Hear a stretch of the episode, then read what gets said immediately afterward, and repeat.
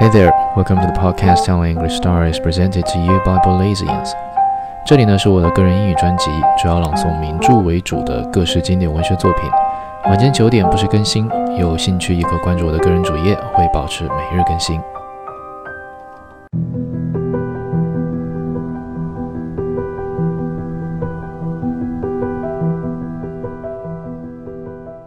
The Moon and Sixpence, Volume 34. But though I was no less convinced that Stroeve and the connection between Strickland and Blanche would end disastrously, I did not expect the issue to take the tragic form it did. The summer came, breathless and sultry, and even at night there was no coolness to rest one's jaded nerves.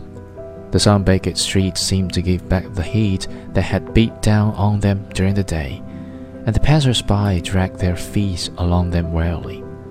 I had not seen Strickland for weeks. Occupied with other things, I had ceased to think of him and his affairs. Dirk, with his vain lamentations, had begun to bore me, and I avoided his society. It was a sordid business, and I was not inclined to trouble myself with it further. One morning I was working, I sat in my pajamas, my thoughts wandered, and I thought of the sunny beaches of Brittany and the freshness of the sea. By my side was the empty bowl in which the concierge had brought me my cafe au lait and the fragment of concierge which I had not had appetite enough to eat. I heard the concierge in the next room emptying my bath. There was a tinkle as my bail, and I left her to open the door. In a moment, I heard Stroeve's voice asking if I was in. Without moving, I shouted to him to come. He entered the room quickly and came up to the table at which I sat. She's killed herself, he said hoarsely. What do you mean? I cried, startled. He made movements with his lips as though he were speaking, but no sound issued from them. He gibbered like an idiot. My heart thumped against my ribs, and I do not know why I flew into a temper. For God's sake, collect yourself, man, I said. What on earth are you talking about? He made despairing gestures with his hands, but still no words came from his mouth. He might have been struck dumb. I do not know what came over me. I took him by the shoulders and shook him. Looking back, I am vexed that I made such a fool of myself. I suppose the last restless nights had shaken my nerves more than I knew.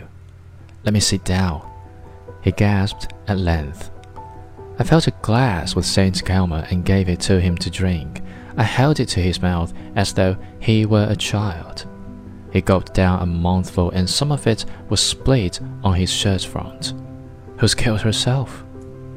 I do not know why I asked it, for I knew whom he meant. He made an effort to collect himself.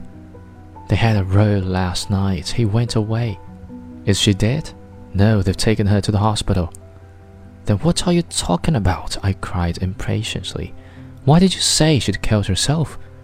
Don't be cross with me. I can't tell you anything if you talk to me like that.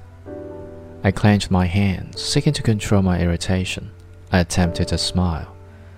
I'm sorry, take your time. Don't hurry. There is a good fellow. His round blue eyes behind the spectacles were ghastly with terror. The magnifying glasses he wore distorted them. When the concierge went up this morning to take her letter, she could get no answer to her ring. She heard someone groaning. The door wasn't locked, and she went in. Blanche was lying on the bed. She'd been frightfully sick. There was a bottle of oxalic acid on the table. Stroeve hid his face in his hands and swayed backwards and forwards, groaning. Was she conscious? Yes, oh, if you knew how she's suffering. I can't bear it. I can't bear it. His voice rose to a shriek. Damn it all, you haven't got to bear it, I cried impatiently. She's got to bear it. How can you be so cruel? What have you done? They sent for a doctor and for me, and they told the police. I'd given the concierge 20 francs and told her to send for me if anything happened. He paused a minute, and I saw that what he had to tell me was very hard to say. When I went, she wouldn't speak to me. She told them to send me away. I swore that I forgave her everything, but she wouldn't listen. She tried to beat her head against the wall. The doctor told me that I mustn't remain with her. She kept on saying, Send him away. I went and waited in the studio. And when the ambulance came and they put her on the stretcher, they made me go in the kitchen so that she shouldn't know I was there. While I dressed, for Stroeve wished me to go at once with him to the hospital, he told me that he had arranged for his wife to have a private room, so that she might at least be spared the sordid promiscuity of a ward. On our way, he explained to me why he desired my presence if she still refused to see him. Perhaps she would see me. He begged me to repeat to her that he loved her still. He would reproach her for nothing, but desired only to help her. He made no claim on her, and on her recovery would not seek to induce her to return to him. She would be perfectly free. But when we arrived at the hospital, a gaunt, cheerless building, the mere sight of which was enough to make one's heart sick, and after being directed from this official to that, up endless stairs and through long bare corridors, found the doctor in charge of the case. We were told that the patient was too ill to see anyone that day. The doctor was a little bearded man in white, with an offhand manner. He evidently looked upon a case as a case, and anxious relatives as a nuisance which must be treated with firmness. Moreover, to him the affair was commonplace. It was just an hysterical woman who had quarreled with her lover and taken poison. It was constantly happening. At first, he thought that Dirk was the cause of the disaster, and he was needlessly brusque with him. When I explained that he was the husband, anxious to forgive, the doctor looked at him suddenly, with curious, searching eyes. I seemed to see in them a hint of mockery it was true that Stroeve had the head of the husband who is deceived. The doctor faintly shrugged his shoulders. There is no immediate danger, he said, in answer to our questioning. One doesn't know how much she took. It may be that she will get off with a fright. Women are constantly trying to commit suicide for love, but generally they take care not to succeed.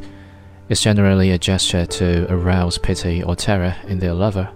There was in his tone a frigid contempt. It was obvious that to him Blanche Stroeve was only a unit to be added to the statistical list of attempted suicides in the city of Paris during the current year. He was busy and could waste no more time on us. He told us that if we came at a certain hour next day, should Blanche be better, it might be possible for her husband to see her.